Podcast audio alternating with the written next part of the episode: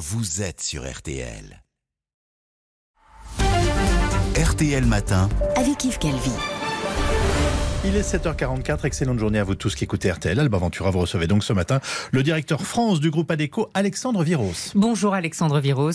Bonjour. Je précise que vous avez 43 ans, vous avez notamment travaillé pour euh, la FNAC et pour la SNCF. Alors vous voyez mieux que personne les pénuries de main-d'œuvre dont souffrent de nombreux secteurs, notamment euh, dans les cafés, hôtels, restaurants. On en parle parce que nous sommes à l'approche de la saison d'été. Il y aurait environ 200 000 à 300 000 postes à pourvoir, c'est ce que nous dit l'UMI, l'Union des métiers de l'hôtellerie. Il va falloir s'armer de patience pour commander un café ou une pizza cet été? Bonjour euh, Alba Ventura. Alors, je pense qu'on pourra passer un été quand même correct, mais ce que vous dites est vrai. La situation, elle est tendue en hôtellerie-restauration.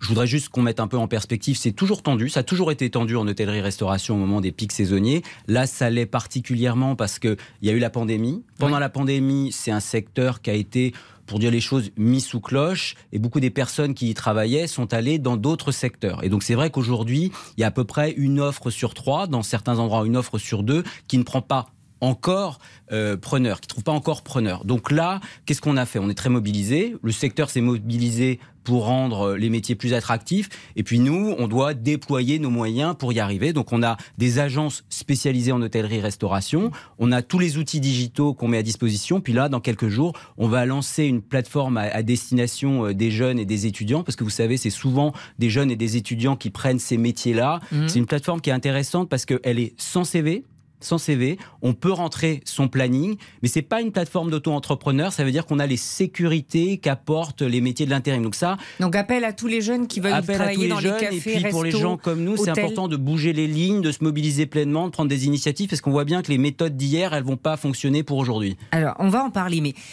concrètement, vous, aujourd'hui, si vous mettez face à face le nombre d'offres face euh, aux demandes, combien de places pour combien de candidatures ça donne quoi concrètement? Mais de, manière en fait euh, plus globale, parce qu'on parle de l'hôtellerie-restauration aujourd'hui, mais finalement, c'est ce que vous disiez en introduction, on parle de pénurie également en transport et logistique, on va parler de pénurie euh, dans les métiers du soin, on va parler de pénurie dans les métiers du numérique, on va parler de pénurie dans les métiers de la construction. Donc on est dans un moment de l'économie où alors qu'il y a 6 millions de chômeurs, il y a encore beaucoup de postes non pourvus. Nous, on a une statistique qui est intéressante, je vais vous répondre. On a 10 millions d'offres publiées en 2021. 10, millions, d'offres publiées en 21, on regarde 100% des offres publiées, c'était 8 millions en 2019. Donc il y a eu une explosion.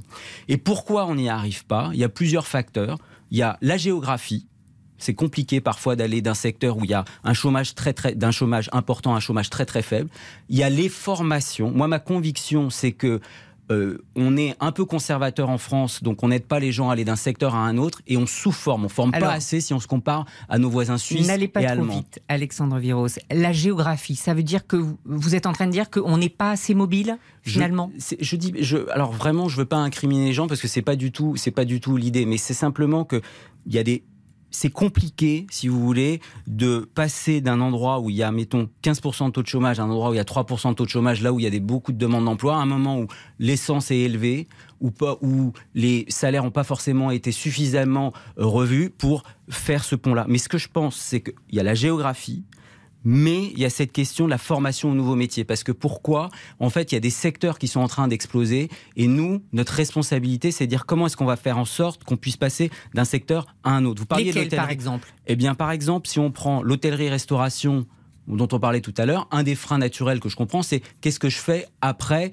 la saison? Et eh bien, c'est là que nous, par exemple, on va former des gens qui sont dans l'hôtellerie-restauration à être commis de cuisine ou cuisinier. Ça, c'est dans le même secteur. Mhm. Mais un autre exemple, qui est un exemple que j'ai vu il y a trois semaines, c'est quelqu'un qui dit mais qu'est-ce que je fais après? Et qui, et qui je dis mais qu'est-ce qui vous intéresse? Elle dit bah finalement le bâtiment ça m'intéresse. Ça peut sembler paradoxal, mais pas du tout. On a formé cette personne au métier du bâtiment qui aujourd'hui en après son, son, passage en restauration, s'occupe de logistique sur les grands chantiers du Grand Paris.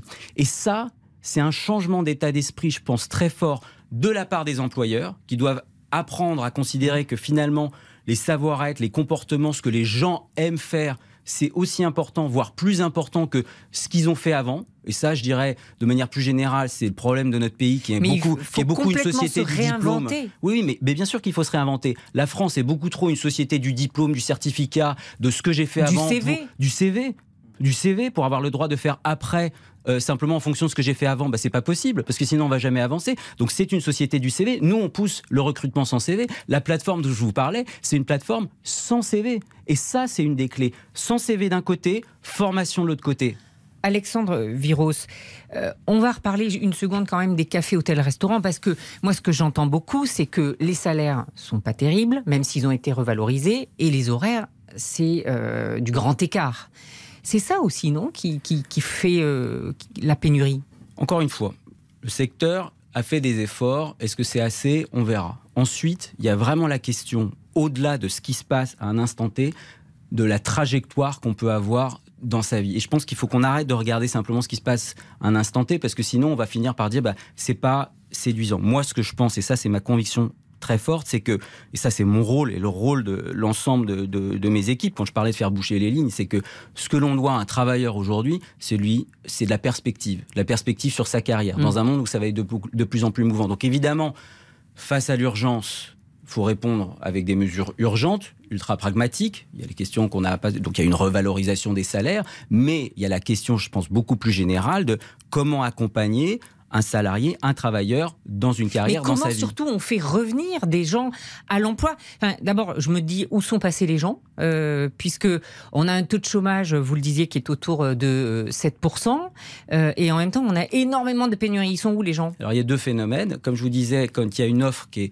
a explosé comme ça, en fait c'est difficile à suivre. Et ensuite, il y a des gens qui sont passés euh, d'un secteur à un autre. Mmh. Ensuite, si c'était une explication pour tout, ce serait facile, mais comme je vous l'ai dit, c'est multifactoriel. Moi, je pense que l'un des problèmes que l'on a encore, c'est le passage d'un secteur à un autre. Et malheureusement, dans notre pays, parce que c'est pas pareil si on parlait de l'Allemagne, de la Suisse ou des États-Unis, qui est très différent, mais prenons l'Allemagne ou la Suisse, dans notre pays, il y a une grande difficulté à faire passer d'un secteur à un autre. Et donc, malheureusement, malheureusement, et je dirais la vie réelle, l'ennemi de la vie réelle, c'est la moyenne, en fait eh bien malheureusement, il y a des gens qui sont encore bloqués dans des secteurs. Donc vous allez dire c'est obsessionnel, mais encore une fois, je pense que si on veut débloquer la situation, parce que soyons pas que dans le commentaire, soyons dans les solutions, mmh. si on veut débloquer la solution, une des clés, la clé, c'est vraiment de former à d'autres métiers. C'est pour ça, il y a quelques années, on a lancé quelque chose qui s'appelle le CDI apprenant. L'idée étant de former dès la première journée où on, recrute quelqu'un, quelqu'un à plein de métiers pour améliorer son employabilité. Pour être par exemple